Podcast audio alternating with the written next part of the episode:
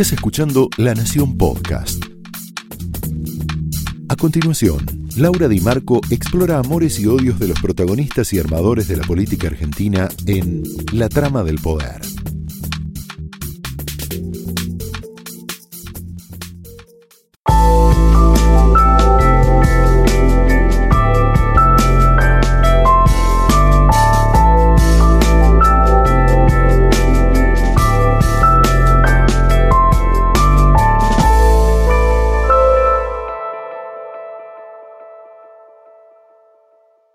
Hola, muy buenas noches, bienvenidos a la trama de hoy. Hoy nos metemos en la trama del abuso sexual, un tema que sigue siendo muy tabú a pesar de que en los últimos años, básicamente en los últimos dos o tres años, se ha empezado a hablar de un tema que tradicionalmente las familias, las instituciones, los lugares donde los niños deberían ser cuidados, donde deberían ser amados, se producen, ¿no? Es el abuso sexual intrafamiliar, en la escuela, en las colonias, en los colegios.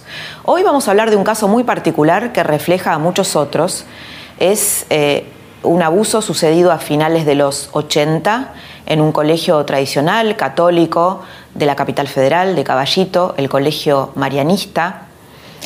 Em, cuando hablamos de, de abuso sexual, hablamos de abuso de poder, de una tremenda, tremendo abuso de poder de los fuertes con respecto a los débiles, de, los varones con respecto a las mujeres y con respecto a los niños. De eso estamos hablando. El tema no es menor, según la Organización Mundial de la Salud, una de cada cinco niñas es abusada sexualmente en un abuso intrafamiliar y a veces en un abuso incestuoso, en el sentido de que quienes abusan de ellas son o sus padrastros, sus padres, sus hermanos, y uno de cada trece niños.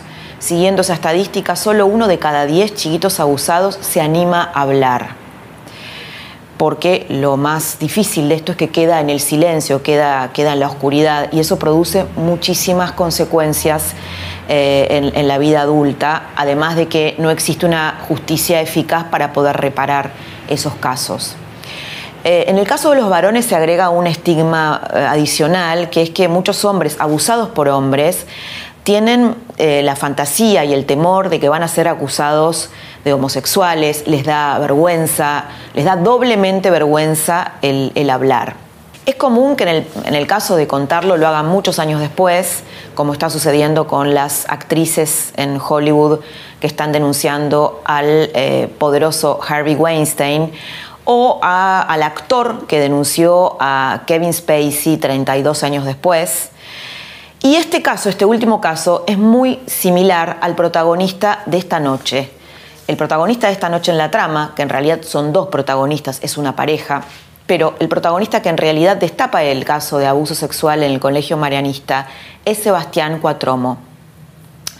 Sebastián Cuatromo iba al colegio marianista en los años 80, se topa con un abuso de estas características, lleva el caso adelante, logra condenar a su abusador en el 2012, después de un largo periplo en donde la Iglesia Católica Argentina lo dejó solo.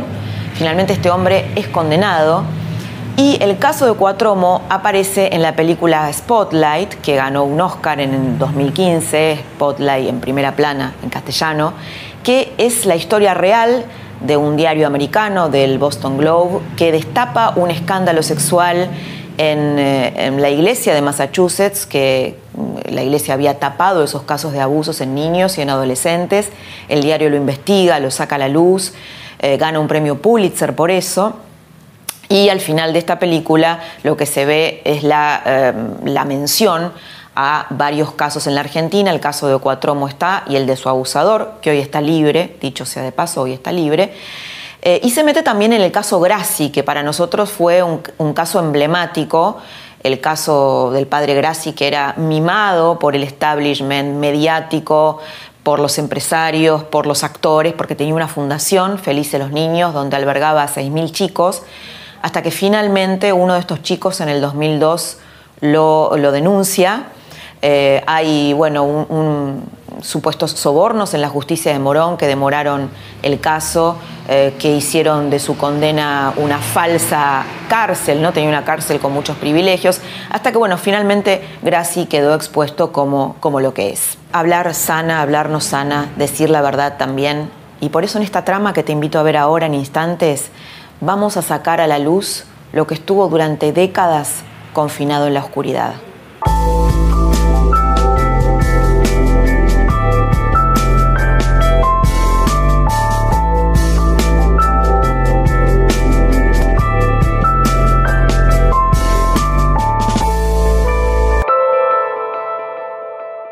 Buenas noches, Sebastián, bienvenido. Eh, bueno, hoy tenemos una, trama eh, que es tabú, ¿no? Y tal vez la idea a través de tu historia, que tiene condena, que ha sido pública, aunque no todo el mundo la conoce, sirva para, eh, para que otras víctimas se reconozcan. Así que me gustaría empezar por fines de los 80, colegio marianista, un colegio de la clase media alta. ¿Qué pasó ahí? ¿Cómo, ¿Cómo empezó esta historia de abuso que termina con una reparación en la justicia. Bueno. ¿Qué edad tenías vos? En ese momento, a fines de los 80, tenía 13 años y estaba terminando séptimo grado de escuela primaria en este colegio marianista, acá del barrio de Caballito. Eh, Plena capital, ¿no? Centro geográfico de la ciudad de Buenos Aires. Eh, ahí como detalle, yo perteneciendo con, mis padres a un, a un sector medio que en el caso de mis padres era de los que le costaba mucho esfuerzo el tema del pago de la cuota del colegio. era más, eh, al menos en esa época todavía Marianista era más un espectro de sectores medios en líneas más generales. Y en ese momento, a mis 13 años, eh, siendo alumno del colegio, me toca sufrir el delito de abuso sexual eh, a, manos de, un agresor que era docente y religioso del colegio, un hermano marianista llamado Fernando Pisiocchi, y otros chicos de mi misma edad, compañeros del colegio, también sufrieron el delito de abuso sexual por parte de este mismo agresor. ¿Cómo era, Sebastián, el clima en tu casa? Desgraciadamente era un mal clima, un clima violento, eh, que claramente... ¿Cómo estaba compuesta tu familia? Mamá, papá, hermanas, una hermana mayor, otra menor. Vivíamos en el barrio de Caballito. Eh, papá empleado, mamá profesional, eh, reitero, fines de los 80, una familia de clase media con problemas económicos, laborales, un año muy particular, el 89 en Argentina, de gran crisis socioeconómica. Eh, y desgraciadamente con violencia, con malos tratos. ¿Violencia eh, física, verbal? Verbal, física. ¿A qué, a qué le llamas violencia? ¿Te, pegaban tus padres? Sí, sí, sí. sí que obviamente es algo que a mí me llevaba muchísimas veces a sufrir y a padecer mi propia casa, mi propia familia como un lugar hostil, eh, que sin duda tuvo mucho que ver con la situación de vulnerabilidad que me tocó padecer en ese momento de mi vida. Por eso te lo pregunto, claro. O sea, había una vulnerabilidad en tu casa que tal vez también le abrió la puerta a un abusador ¿no? externo. Sí, por definición, toda niña, niño, adolescente es vulnerable ante el poder de los adultos. Eh, y ante el delito de abuso sexual en particular.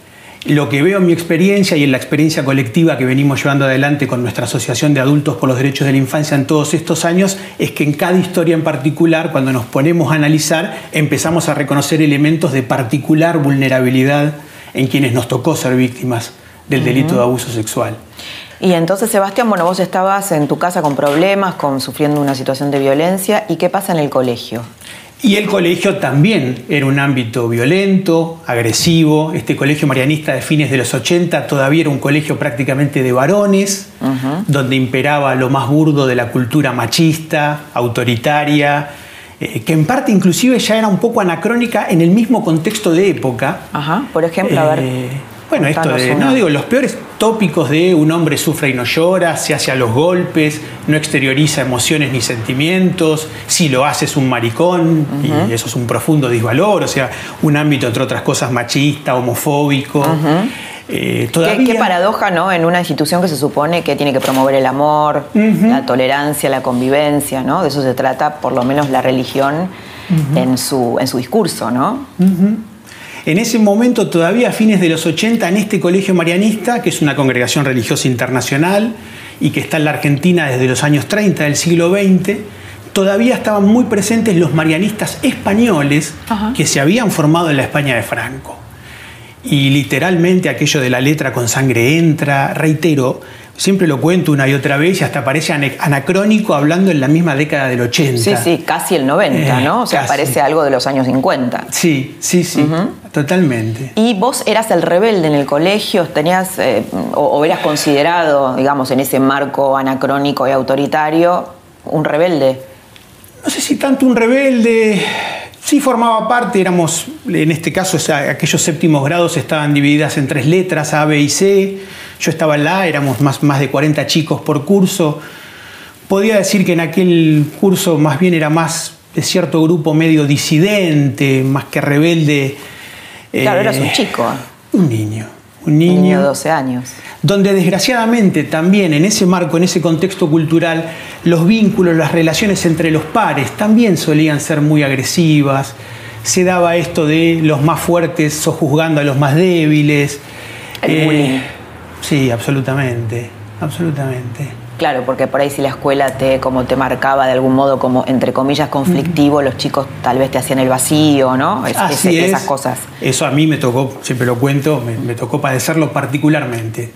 inclusive con mi pequeño grupo de pertenencia, mis más amigos, eh, llegó un momento donde estábamos claramente estigmatizados ante los ojos del resto de nuestros compañeros como aquellos chicos que a fin de año íbamos a ser expulsados. Ajá que eso era algo que además a lo largo de toda esa primaria en este colegio marianista, eh, distintas autoridades, docentes, religiosos, eh, solían manipular con fines intimidatorios, disciplinantes. No era cuento, cada tanto a fin de año siempre había chicos que eran expulsados. Y estos chicos que eran expulsados, para el resto de los compañeros pasaban a virtualmente como a desaparecer. No los veíamos más, no sabíamos más nada de ellos. Este era un colegio de doble escolaridad eh, prácticamente muchas veces yo llegaba a mi casa a la tardecita noche, se presentaba como una gran familia, o sea, un lugar de, fundamental pertenencia en ese momento de mi vida. Eh, o sea que a mí ni a ninguno de nuestros compañeros nos hacía ninguna gracia la idea de el solo hecho de pensar en que podíamos ser expulsados del colegio y que además en mi caso, por lo que hablábamos al principio, también tenía como otro agregado el hecho de que viviendo y padeciendo una casa violenta y agresiva, si algo de lo que yo estaba convencido era que no podía llegar a mi casa y, traer el problema de que supuestamente me estaban por echar del colegio, que además, entre otras cosas, mis padres pagaban con tanto esfuerzo.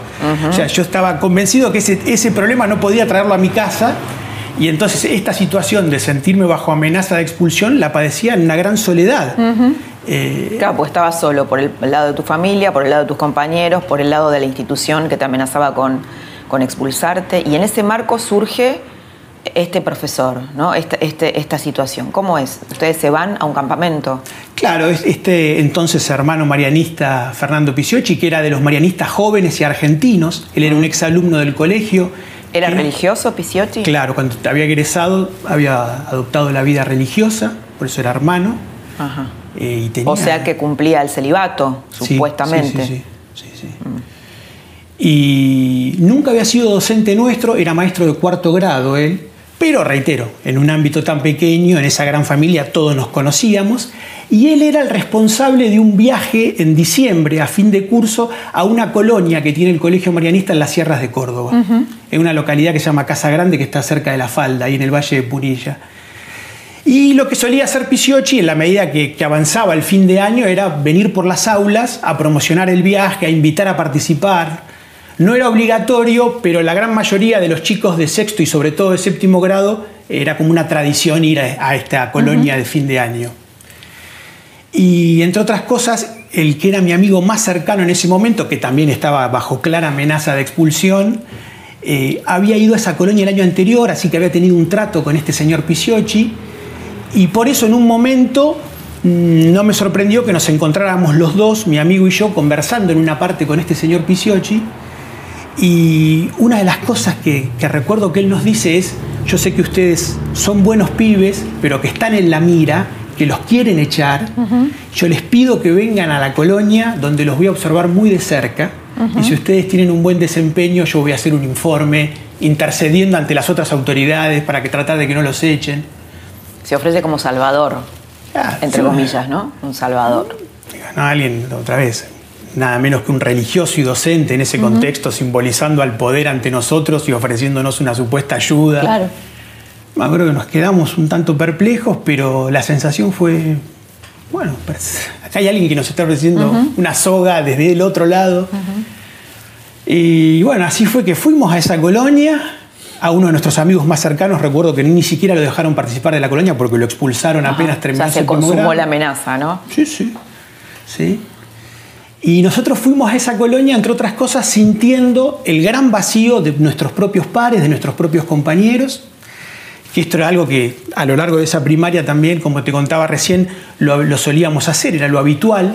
Esto de, bueno, aquellos que están estigmatizados, mejor ir a no tomar contacto con ellos, mejor no contagiarse. Una cosa muy cruel. Eh, y que en ese caso el grueso de nuestros compañeros nos lo hacían sentir con mucho rigor en ese momento. Y al punto que llegamos a esa colonia, que es un viejo caserón en el medio de las sierras, que tiene como dos grandes casas, y en una duermen los chicos y en otra, donde está la capilla, es el lugar donde duermen los docentes, las autoridades. Y a nadie le sorprendió que Pisiochi nos mandara a dormir al sector de las autoridades.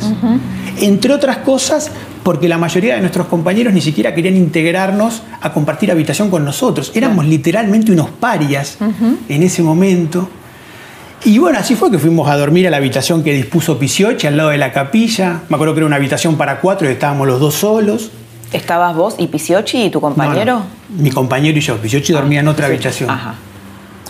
Y al empezar la colonia, también por decisión de Pisiochi, vino a dormir otro compañero más con nosotros, que no nos sorprendió porque en ese contexto era otro chico que estaba en una situación de mucha vulnerabilidad, porque había ingresado al colegio el año anterior, en sexto grado, y era de esos chicos que todavía le costaba mucho la integración al grupo y que solía ser objeto de las burlas, de las cargadas. Del bullying, era el nuevo, el nuevo. Entonces, no nos sorprendió que otro paria, por motivos muy distintos, viniera a parar a esa habitación con nosotros. Y así fue como en esa habitación a los tres nos toca padecer en esa colonia, en diciembre del 89, este delito de abuso sexual por parte de Pisiochi. ¿Cómo fue? ¿Cómo se produjo? Bueno, eran agresiones físicas que él nos hacía dentro de la habitación eh, ante la parálisis de los otros dos eh, compañeros. Realmente era algo que nos resultaba, como lo es el abuso sexual contra los niños, algo absolutamente desquiciante, desestructurante. Eh, ¿Eras consciente, te acordás qué pensabas en ese momento? ¿Eras consciente de lo que pasaba? ¿No entendías? ¿Lo confundías con, con cariño? Lo- Había, una, había también una, una- una carga ahí de, de confusión, Claro. pero también yo sentía claramente que era, que era un avasallamiento eh, y sentía que no podía hacer nada ante eso. Y no, le no podías decirle nada. Y no, no, y Claro. no lo hablábamos Claro, ni siquiera entre los mismos compañeros de habitación. Es decir, que los demás presenciaban el abuso de los otros. Eh, solía, bueno, en mi caso yo estaba en una cama con una cucheta arriba donde dormía un compañero y el otro dormía en la de enfrente y se- las situaciones se daban en eso donde cada uno estaba fijo en su cama mientras este este señor Pisiochi nos, nos agredía. ¿Y qué pasa después, Sebastián? A partir de ahí, en mi caso, empiezo un camino de 10 años. De Vos en tu casa no contaste esto. Claro, yo- mi casa para mí era, otro- era un lugar donde no podía ir a compartir ni a confiar lo que me había pasado. ¿Te deja secuelas inmediatas el abuso? Sí, creo, yo creo que sí, eh, porque Inme- Secuelas te deja, por supuesto, pero digo, Sí. ¿inmediatamente cuando eras niño o eso se fue revelando después? yo creo que es en, mi- sí, en mi caso lo siento como, como algo inmediato, porque a partir de ahí, eh, como nos pasa a todas las víctimas de, de este delito, eh, empieza un, un camino que tuvo mucho de pesadilla y de sufrimiento por justamente recurrir a un mecanismo que en un lado es salvador y para, para sobrevivir inmediatamente a este tipo de episodios, que es la disociación. Ajá, ¿cómo es? ¿no? Como esto de aparecen las emociones, aparece el recuerdo y al mismo tiempo hacer un gran esfuerzo interno por sofocar eso que aparece, porque si no sentís que no podés seguir adelante con tu, el dolor te inunda. con tu cotidianidad, con tu normalidad de un chico que va a primer año de la secundaria. eh, y, y la- y los y sentimientos que, que también son muy injustos ante esta gran injusticia que es el abuso sexual, que son la autorrecriminación, el sentimiento de vergüenza. Eh, recordemos en este peculiar contexto de tanta mala educación. sí, de tanta disfuncionalidad. sí, sí, absolutamente. Sí, esto que vos decís, bueno, uno escucha mucho en los testimonios de, víctimas de abuso e incluso de violación la culpa, la autorrecriminación. ¿Por qué? Bueno, en este caso una vez más, clarísimo, ¿no? primero uno es un niño. Bueno, obviamente, pero por eso digo, suena eh, difícil comprenderlo, pero tal vez si lo explicas, pues también ayudar a, otras personas. Sí, tal cual, pero porque, y vos pensás, bueno, si me pasa a mí es por algo, yo soy responsable de alguna manera, yo me lo estoy buscando. Eh, digo, bueno, esto que nosotros públicamente siempre lo decimos, ¿no? tan distinto a la inmensa mayoría de los delitos de los cuales uno puede ser víctima, donde Exacto. Ni, que hablar en un simple robo, a nadie se le ocurre pensar, bueno, pero ¿qué habrás hecho? Yo tuve que, ver, claro. Eh, este... Y entonces, bueno, vos decías que eh, tenías síntomas, que acallabas, que, bueno, convivías con eso. ¿Y cuándo se te produce la idea de empezar a buscar justicia? ¿Qué pasó en tu vida? Y algo, permitime, no menor también en, lo que fue mi, historia en ese momento. Eh, yo siempre lo cuento, porque esto para mí sirve para reflexionar en torno a lo social y cultural más amplio. Hablábamos de mi familia, del colegio, y yo también siempre refiero que a mis 13 años yo era un varón muy futbolero, hincha fanático de San Lorenzo de Almagro, cuadro que al día de hoy tiene como uno de sus máximos ídolos a Héctor Bambino Veira, que en esos momentos, fines de los años 80 y principios de los 90, cometió el delito de abuso sexual en perjuicio de un niño, por lo cual inclusive terminó siendo juzgado y condenado. Sí. Y yo siempre cuento, yo a mis 13 años iba a las canchas de fútbol acá en la ciudad de Buenos Aires, iba a la tribuna popular de San Lorenzo en particular, y alrededor mío miles de personas adultas, varones en su gran mayoría, buena parte de ellos padres de familia, cantaban canciones reivindicando a Héctor Beira y burlándose con nombre y apellido de su víctima. Porque entre otras cosas la prensa de aquella época había dado a conocer de entrada el nombre del niño víctima y en líneas generales el tratamiento que le había dado había sido de tipo amarillista, sensacionalista. ¿Te acordás lo que cantaba esa barra? Sí, yo me acuerdo, hay un canto, por ejemplo, de las, de las hinchadas contrarias a la de San Lorenzo que cantaban Che Bambino, Che Bambino, vos me das a Soña Pepe y yo te doy a mi sobrino. Soña Pepe era la mujer de Beira que era una modelo publicitaria.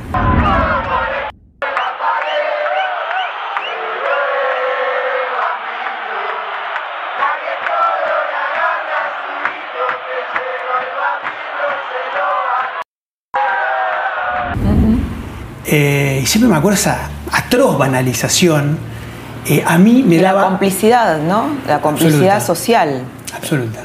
De algún modo lo estás avalando. Y vos fíjate cuántas alarmas había en ese colegio, ¿no? Sobre esto, el aislamiento de ustedes, el, que los chicos le hacían bullying, ¿no? la, misma institución, ¿no? Toda una serie de complicidades sociales para que se produzca esto que vos estás contando, lo que vos viviste y lo que viven miles de personas que no lo cuentan. ¿Por qué la gente, hay mucha, mucha gente que no recuerda sus abusos infantiles? ¿Por qué es? esto es muy, suele, suele ser frecuente.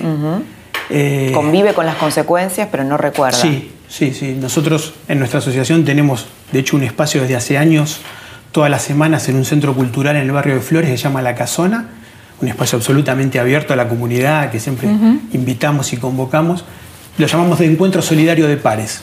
Para toda persona adulta que haya sufrido abuso sexual en su infancia o personas adultas que estén defendiendo o acompañando a niños víctimas o acompañando el dolor de sobrevivientes adultos. Porque cada vez nos pasa más que vienen parejas, amigos, compañeras, compañeros de trabajo, de, sobrevivientes adultos. Lo cual para nosotros es magnífico porque demuestra una vez más cómo esta injusticia, este dolor, no atraviesa solamente, por supuesto, a quien lo sufrió de manera directa. Y quiero decirte que desde esa experiencia colectiva que tenemos es muy frecuente eh, esto de personas adultas que muchas veces décadas después pueden empezar a poner en palabras y a recordar los abusos que sufrieron en su infancia. ¿Y qué pasa, Sebastián? Entonces, bueno, empezás, ¿cuándo empezás vos a eh, salir, digamos, del silencio en donde la mayoría de las víctimas están y empezar a buscar justicia, que es una manera de reparación? ¿Qué es lo que te hace el clic? Diez años después, eh, o sea, yo creo que fue, fue, la decantación de un proceso. Seguramente. Eh, yo ya en ese momento era mayor de edad, eh, creo, siempre digo, en mi caso me parece que me ayudó positivamente el hecho de haber tomado una distancia objetiva de todo aquel mundillo. Finalmente en ese colegio marianista terminé mi secundaria, pero a partir de ahí mi vida en términos estudiantiles, laborales, empezó a discurrir por otros ámbitos. Eh, creo que en mi caso también fue muy significativo las primeras relaciones de noviazgo que tuve. Eh, Porque te, había influido lo que habías vivido en la infancia. Sí, yo mi adolescencia básicamente en ese aspecto la, llevé adelante sufriendo como una gran inhibición, casi un temor, una, casi una fobia a la hora de relacionarme, de vincularme. Eh, eso fue una de las, de las cosas más, más amargas de, de mi adolescencia, sobrellevando en silencio y en soledad esta herida.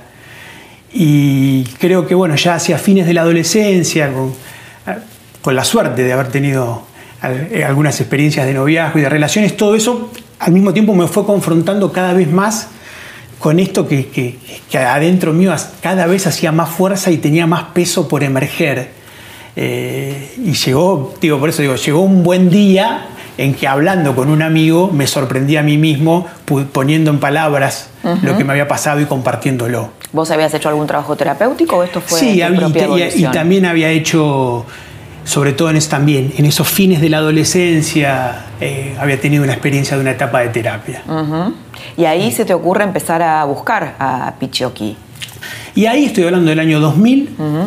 Eh, sí, lo primero que hago es ir a buscar a, aquellos compañeros míos de habitación que también habían sido víctimas.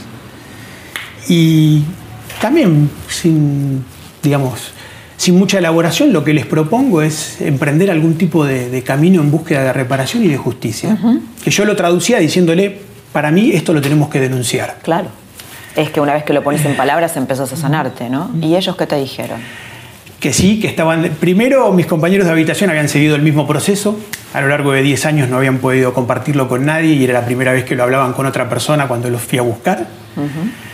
Y sentían que sí, que, era justo, que, estaba bueno tratar de, emprender ese camino, pero tanto uno como otro me manifestaron que los temores que sentían ante esa posibilidad eran más fuertes que el hecho de emprender ese camino eh, temores absolutamente legítimos y muy, muy vigentes todavía hoy en día, eh, desde el que dirán, cómo voy a quedar en términos sociales, qué pasará, temor ante el solo hecho de la denuncia en sí, de, casi de percibir como un ámbito más hostil que otra cosa. Tal vez temor a ser varón, ¿no? el hecho de que el rol que cumple un varón en una sociedad machista. Ese matiz, en nuestro caso, siempre presente, eh, clarísimo en una sociedad machista y también con, muchos componentes homofóbicos, este, terror en muchísimos varones, de bueno, quedo expuesto como, una, como alguien que fue víctima. El solo hecho, a veces hasta más los que venimos de una muy mala educación en torno a toda esa cosmovisión, el solo hecho a veces de, como varón, de permitirte pensar que fuiste vulnerable y que fuiste víctima. Ya desde, desde una cuestión tan básica como esta, bueno, había una relación de poder ahí, ¿no? De un profesor religioso con un nene de 12 años. Totalmente. ¿Qué pasó con tu abusador? ¿Qué pasó con la justicia? ¿Qué, ¿Cómo fue el camino de la justicia? ¿Cómo, cómo recibiste la justicia? Bueno, eh, para finalmente en esto de hablamos de ambientes pequeños, me enteré, después de hablar con aquellos compañeros víctimas en, esa habitación de la colonia, me enteré de la existencia de más víctimas del mismo agresor. del, colegio. Sí, sí, sí, todos alumnos del colegio marianista. Y finalmente una de esas víctimas que no conocía fue la que me acompañó en la presentación de una denuncia a mediados del año 2000. Denuncia que recayó acá en la Justicia Nacional con sede en Capital. Que en ese momento, al presentar la denuncia, bueno, eso originó una causa penal que después la tuve que luchar durante 12 años hasta que finalmente en el año 2012 más de 20 años después de haber sufrido los abusos, logré llegar a una instancia de juicio oral y público en la cual el ahora ex hermano marianista Fernando Pisiocchi fue juzgado y condenado a 12 años de cárcel por el delito de corrupción de menores calificada reiterada.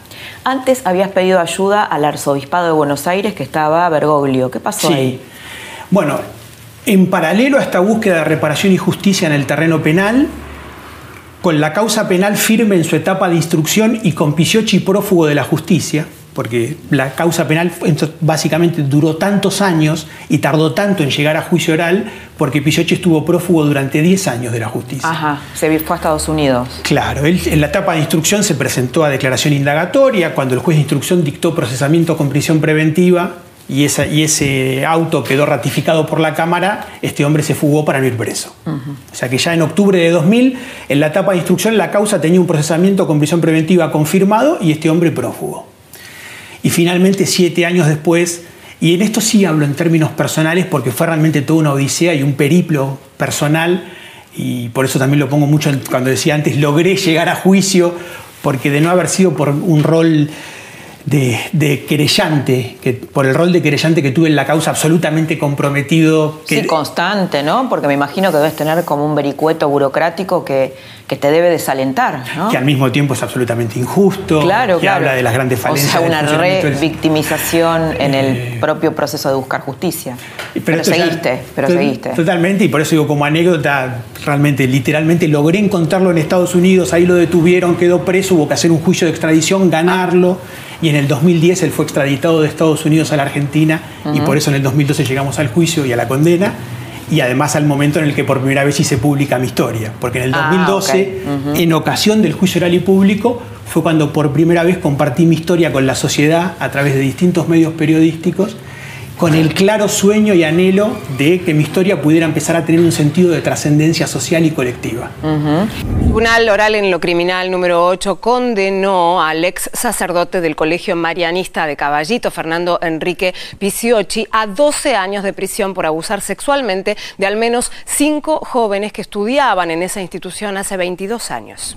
Me contabas entonces que habías ido a ver en algún momento al arzobispo de Buenos Aires en el medio de este periplo judicial. Bueno, en paralelo a todo esto, con Pisiocchi prófugo, empiezo a sentir que claramente, el y en este camino de reparación y de justicia, el otro gran responsable de toda esta historia era la institución, este colegio marianista. Por supuesto.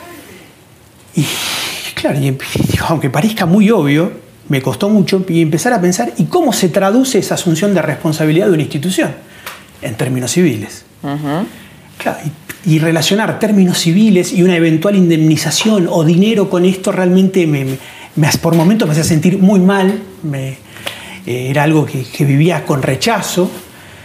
Eh, pero fui, fui sobrellevando todas esas, esas mismas contradicciones y me convencí, digo, no, la única manera de que la institución asuma su responsabilidad se- de, de poder traducirlas en esos terrenos. Sí, además porque me imagino que te debías chocar con la fantasía de los prejuicios sociales, de esta misma sociedad Sin que duda, estamos sin duda. develando, que puede llegar a pensar están buscando dinero. Totalmente, ¿no? totalmente. Encaja en esta sociedad tan disfuncional. Absolutamente. Eh, bueno, así fue que más o menos pude resolver todos esos dilemas y finalmente con Pisiocchi prófugo y junto con este otro compañero que, me- que también me acompañó en la, en la denuncia penal, decidimos avanzar denunciando civilmente al colegio. ¿Tuviste un cara a cara con Sí, él? sí. ¿Qué pasó ahí? Oh, pasó que me encontré básicamente con una persona que no me transmitía la más mínima sensación de tener una idea, no digamos cabal, una- aunque sea una idea mínima de la gravedad de lo que estábamos hablando. ¿Pero lo admitió en algún momento? Sí, sí, sí, sí, no, no. Siempre trato de recordar, porque fueron dos encuentros, dos charlas que tuve con ¿A él. solas? Eh, con la presencia del otro compañero mío. En lugares que él eligió, eso fue todo un tema en sí. Lo- lo- una vez que lo logré ubicar y le propuse de reunirnos, desapareció, intercedió el colegio. Bueno, finalmente en ciertas condiciones accedió a reunirse con nosotros. Eh, y básicamente esto que yo veo que es común ante este tipo de agresores y de delincuentes, eh, realmente uno estar en un mano a mano conversando, escuchando. Yo tenía una gran necesidad de escuchar eh, y sentir, digo, este hombre no tiene idea de, de la gravedad de lo que hizo, ¿Qué de lo que pasó. No, no, él trataba de darle connotaciones más de, de un, como de un supuesto vínculo amoroso, afectivo. de un consenso. No tanto, mm. no, no. Pero lo, mezclaba con el amor, pretendía mezclarlo con el amor. Sí.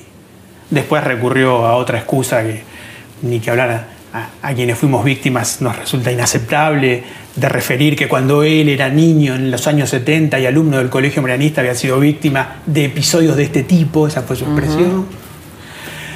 Eh, y, al mismo, pero por sobre todo también sentir una persona absolutamente preocupada por la posibilidad de que presentáramos una denuncia, al punto que lo que él nos termina diciendo es, ustedes no tienen derecho hoy a venir a arruinarme mi vida, que tanto esfuerzo me costó.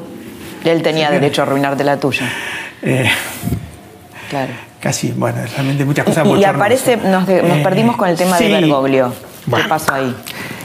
Y esta, esta, esta digresión venía a cuento de que ya en esos primeros encuentros con el Colegio Marianista, en el año 2000 y antes de presentar la denuncia penal, surge en algunos diálogos con directivos y religiosos del colegio, que en el año 2000 eran más o menos los mismos de mi época, yo había egresado en el 94, más o menos la misma gente, nos conocíamos muy bien. Surge ya desde, desde ellos, la, ellos esto después quedó muy claro en el juicio oral y público del 2012. Además, entre otras cosas, la institución había tomado conocimiento de un abuso perpetrado por Pisiocchi en contra de un alumno, porque, porque ese alumno sí pudo compartirlo en su casa y la familia había ido a hablar al colegio. Y después de eso no habían hecho nada con Pisiocchi más que encubrirlo, protegerlo. O sea, el colegio en ningún momento, desde el primer momento en que fui, puso en duda mi palabra, ni lo que estaba contando. Y en algunos de ellos empezó a surgir la idea de podemos asumir quisiéramos asumir nuestra responsabilidad, pero en términos privados.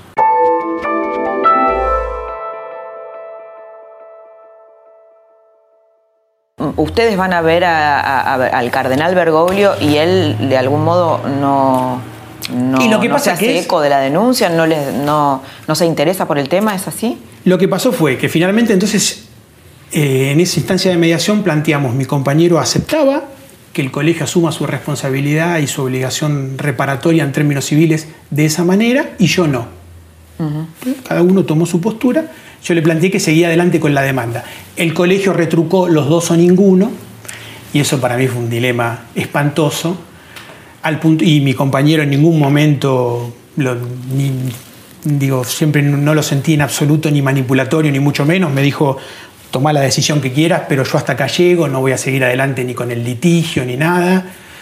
Eh, y bueno, para mí realmente fue muy, muy dilemático y finalmente terminé firmando un convenio en el cual el colegio asumía su responsabilidad civil, su obligación de reparar el daño ocasionado pero ese convenio incluía una cláusula, que yo ni, siquiera quise leer el convenio, ni además ni siquiera me, ocupé de la discusión en términos económicos. Eh, para mí, realmente, y, esto se lo, y yo se lo transmitía todo el tiempo a lo largo de esa mediación, acá lo importante es el tema simbólico de una institución asumiendo su responsabilidad ante este delito y ante las víctimas. Eh, yo me sentí realmente derrotado en ese momento al punto que firmé ese convenio, no lo quise leer, no quise ir a cobrar la indemnización y lo tiré en un cajón. Y no quise saber nada. El colegio, me acuerdo, me empezó a mandar cartas documento para que fuera a cobrar la indemnización. La gente que me rodeaba me decía, ¿qué vas a hacer? Pasaron meses, entró, eh, avanzó el año 2002, decidí sacar un día con fuerza ese convenio del cajón y me fui a leer esa cláusula octava que supuestamente pretendía obligarme a mí a guardar la confidencialidad con respecto a esa asunción de responsabilidad que esta institución estaba realizando. Y lo que decidí fue tratar de impugnar esa cláusula de confidencialidad. Y entre otras cosas, una de las acciones que hice fue presentar una, una, acción en la Defensoría del Pueblo de la Ciudad de Buenos Aires, que terminó sacando una resolución muy buena a favor mío, declarando nula esa cláusula con muy buenos argumentos. Y la persona que en ese momento estaba como defensora del pueblo de la ciudad era una abogada, Alicia Oliveira, que ya falleció, mm. que es la que firma la resolución. Y todo esto viene a cuento porque cuando yo voy a retirar la resolución a la, sede de la Defensoría del Pueblo de la ciudad en ese momento, el empleado, abogado con el cual había tratado a lo largo de esos meses, porque en, eso, en esa actuación el Colegio Maranista tuvo que hacer su descargo, que fue... Perdona, Alicia Oliveira era amiga del de Claro, claro. ¿Y ella te conecta con él? Y el, empleado, este abogado que me entrega la, eh, la resolución felicitándome por lo que eso significaba, cómo se había logrado poner ya en cuestionamiento, impugnando esa cláusula, eh, este abogado me dice, como comentario informal, me dice, yo nunca la conocí a Alicia Oliveira ni tuve trato con ella. Mm. Me dice, Alicia es amiga del cardenal Bergoglio, tiene un muy buen concepto Así de es. Y ella cree que si vos lo vas a ver y le planteas esta situación, él se va a poner del lado de ustedes. Comentario, me fui con la resolución en la mano y también de ese tipo de comentarios que a mí me quedó haciendo ruido un tiempo. Eh, yo, por ejemplo, eh, como ciudadano siempre fui de tener una mirada crítica de la jerarquía católica. Entonces, eh, en líneas generales, de por sí, esa, e- esa invitación o esa posibilidad me generaba dudas eh, desde esa perspectiva. Se podía llamar Bergoglio González, para mí daba igual. Pero finalmente me decidí y concurrí a la sede del arzobispado y concretamente me presenté como iba a todos lados, con las copias de la causa, con la resolución, explicando quién era, por supuesto. Y me acuerdo que me recibió un secretario de él, me escuchó y me dijo se lo voy a transmitir al cardenal y a los pocos días la respuesta fue que me invitaba a que tratase el tema en la Vicaría Zonal de Flores. Flores es un barrio vecino a Caballito, la, la iglesia católica. Estaba Mario Poli ahí. Claro, que me iba a recibir el obispo a cargo, Mario Poli. Y bueno, así fue. Fui a la sede de la Vicaría de Flores, me reuní con Poli por lo menos en dos oportunidades, dos largas oportunidades. Mi planteo fue muy claro. ¿Qué postura tomaban ellos como jerarquía católica de la ciudad ante esta actitud y este procedimiento de este colegio y de esta congregación de los marianistas ante víctimas de este delito de abuso sexual? Y desgraciadamente la respuesta que recibí por boca de Poli, de una manera elíptica, era que ellos avalaban esta actitud del colegio y básicamente centrados en que más de 10 años después acá había una institución que estaba saliendo a asumir su responsabilidad. Claramente di- disentí profundamente con esa mirada, que para mí lo más grave es que es una mirada, yo la sentí claramente peyorativa o subestimadora. de Autodefensiva, ¿no? En el Por sentido de supuesto. autodefensiva de la propia institución. pero subestimando la gravedad de este delito, del sufrimiento de las víctimas, de por qué unas las víctimas, como en este caso nosotros tantos años después, estábamos llevando adelante este camino en búsqueda de reparación y justicia.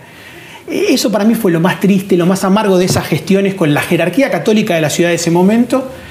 eh, y que bueno, en ese momento Ibergoglio nunca me recibió personalmente. ¿no? Yo esto lo, acá hay un gran mérito, como siempre, en las luchas que venimos llevando adelante las víctimas y desde hace décadas. Claro, es una evolución, ¿no? En la conciencia, poner el tema debate. Totalmente. Pero, por otro lado, Eh, no, así que eso, digo, después, a ver, esto con, eh, con una enorme distancia crítica, no tengo pertenencia institucional en la iglesia, eh, se ve que quizás los, una cosa es lo gestual y los reconocimientos en lo público, que reitero, tienen un gran valor simbólico que no, que no hay que menospreciar. Por lo que se ve en cambios de política profundas, ahí ya hay un bache, hay, digo, hay un trecho mucho más grande a recorrer, mucho más complejo. Eh, en ese sentido, digo, a mí en este aspecto me gusta decir, en términos del país en el que vivimos, que es la Argentina, yo no he visto a lo largo de todos estos años que, por ejemplo, la conferencia episcopal saliera a convocarnos a las víctimas de abuso sexual en la Iglesia Católica en Argentina, a abrir sus puertas, a abrir sus corazones, a abrir sus oídos, a escucharnos, a quienes desde hace años venimos llevando adelante luchas. No lo veo, no hubo nunca, esto lo he dicho no públicamente. hubo un pedido de vez. perdón tampoco. Sí por parte del Papa, ¿no? Claro, sí. Pero no por parte de la Iglesia Argentina. Totalmente. ¿no? Eh, Sebastián, ¿qué pasó con tu abusador? Tu abusador salió en libertad, ¿dónde está ahora? Eh, sí, él recuperó su ¿Por libertad. qué recuperó su libertad? porque logró la- em, a favor de- del, del conteo de su condena que le apliquen una vieja ley del 2 por 1 que era la que estaba vigente en el momento en el cual él cometió los delitos por los cuales fue juzgado y condenado, y por eso a principios de 2016 recuperó su libertad. ¿Dónde está ahora? No lo sé bien, no. Mm, pero está libre, Sí, digamos, sí, ¿no? sí. Ahora, ¿se supone cuántos, cuántos años estuvo preso? Y más o menos unos nueve años. Mm. Y no, se obviamente no tuvo recuperación en la cárcel, más allá de que es, un- es un delito y es eh, un crimen lo que hizo, se, se supone que es un hombre que está enfermo Bueno, emocionalmente. Digo, si no se recupera, es un hombre que está libre, que puede cometer otros abusos y seguir repitiendo las historias. Bueno, esa es una, una de las preocupaciones básicas que nosotros compartimos como adultos con nuestra sociedad y es que lo que vemos atrás de este tipo de agresores, nosotros ponemos eje en que el abuso contra los niños, que es un descomunal abuso de poder, esencialmente tiene que ver con un modo de vinculación y de relación y de, y de tomar al otro como un objeto, lo que comúnmente podríamos decir un tipo de conducta psicopática. Exacto. Y vemos que en ese sentido los agresores continúan con ese tipo de actitudes a lo largo de su vida. Y sin ir más lejos, en nuestra Asociación de Adultos por los Derechos de la Infancia conocemos víctimas de un mismo agresor a lo largo de décadas y en, y en varias ocasiones. O sea, esto sí, digo, ¿qué quiero decir con esto? Básicamente, y para, una, para nuestra agenda pública como sociedad adulta, nosotros compartimos este temor donde decimos que si hay algo que nosotros tenemos claro en nuestra experiencia es que este tipo de agresores no tendrían que tener contacto con niños. Sí, o al menos tendrían que haber una política pública de recuperación, de cierta recuperación, para que puedan reinsertarse. Pero aún esto, digo, aún cumpliendo condena, recuperando legítimamente su libertad, eh, si hay algo a lo que habría que ver cómo se, se podría instrumentar, hasta quizás eventualmente como una política pública, es, eh, es evitar, esa es una, sería una, es una prevención primaria muy básica el contacto de este tipo de agresores con los niños. Hasta aquí escuchaste la historia de Sebastián Cuatromo, un sobreviviente de abuso en una institución católica importante, y ahora vas a ver cómo esa víctima empoderada se encuentra con Silvia, otra víctima de abuso infantil, y que en esa, eh, en esa búsqueda de reparación y de justicia construyen una historia de amor y construyen una ONG, una militancia pública, que es Adultos por los Derechos de la Infancia.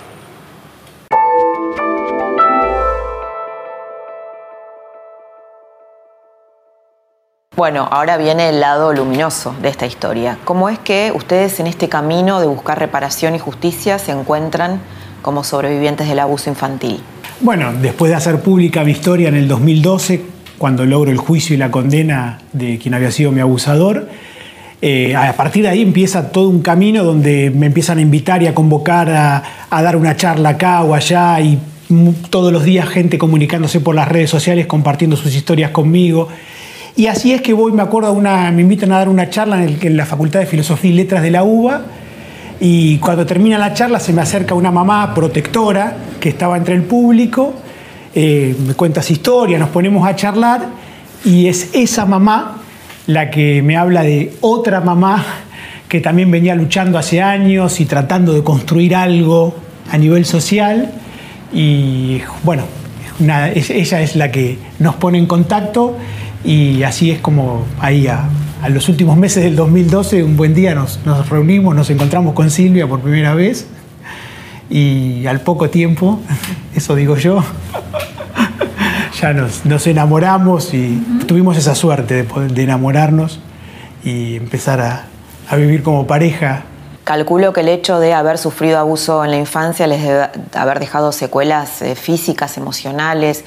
¿Les costó encontrarse como pareja en la intimidad después de haber sufrido estas heridas cuando eran chicos? Sí, ah, en verdad, te digo, en mi caso, eh, no, no, no me pasó, no me pasó quizás porque ya eh, venía yo construyendo bastante tiempo el tema este del trabajo con el dolor de la infancia, porque cuando uno logra definir que la herida viene de la infancia y la ves, las, es muy diferente el modo de tratarte y de tratar a los demás. El problema es cuando uno tapa. O sea, vos pensás yo lo que hice. Yo estuve 42 años tapando una herida de infancia. ¿no? Uh -huh. Llegué a los 42 años sintiéndome, si vos me decís exitosa en los términos de lo que para mí era éxito, uh -huh. que era ser una profesional, que trabajo bien en mi trabajo, que soy absolutamente independiente económicamente, que no dependía de ningún varón, yo había construido eso como imagen de éxito. Uh -huh. Y de, como mujer no soy más vulnerable, ¿no?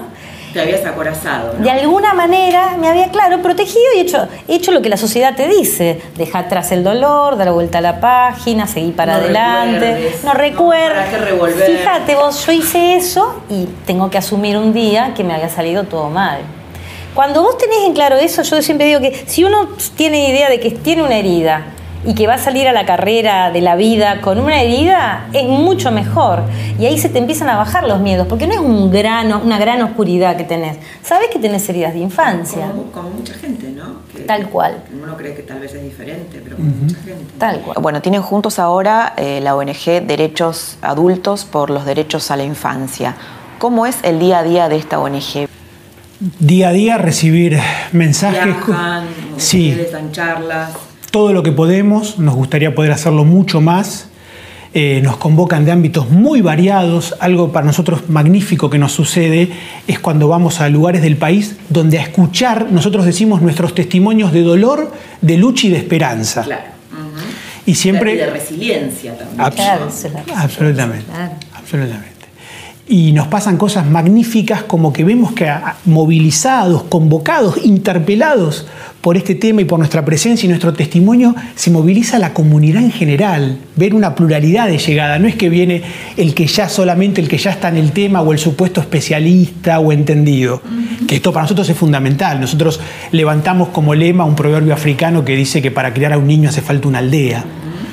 todo el tiempo nosotros apelamos a construir esa aldea adulta protectora de la infancia. Los maestros entiendo que son los primeros en tener contacto con los chicos a diario y deberían estar entrenados para, hacer una detección temprana del abuso sexual intrafamiliar.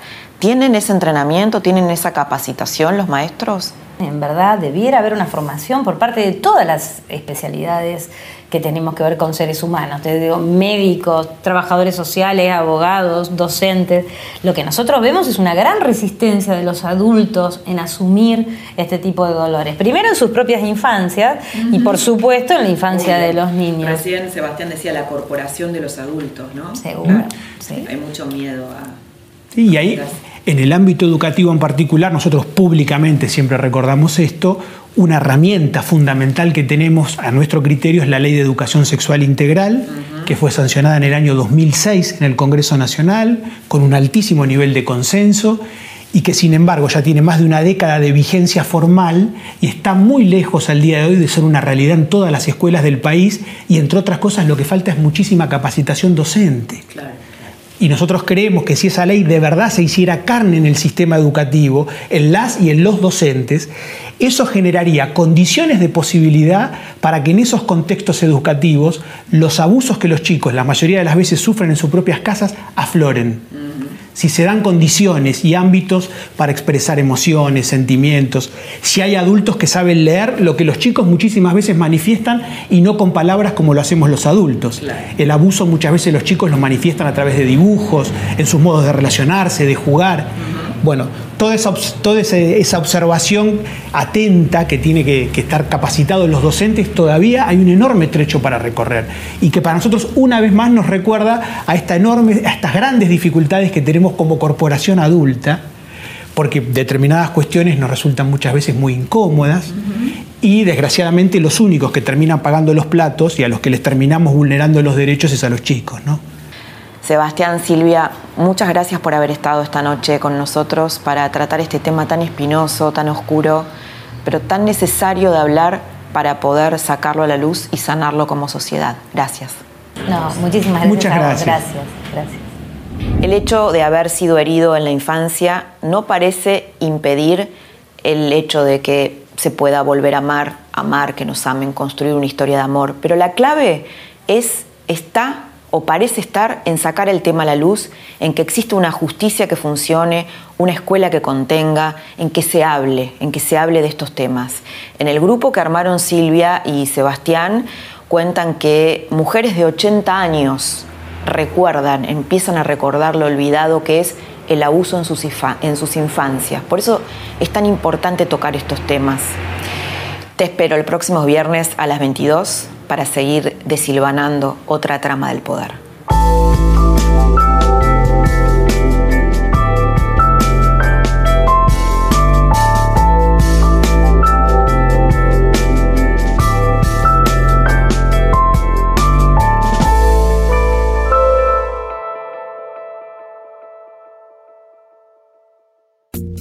Esto fue La Trama del Poder con Laura Di Marco un podcast exclusivo de la Nación. Escucha todos los programas de La Nación Podcast en www.lanacion.com.ar. Suscríbete para no perderte ningún episodio. Estamos en Spotify, Apple Podcast, Google Podcast y en tu reproductor de podcast favorito. Seguí escuchando La Nación Podcast.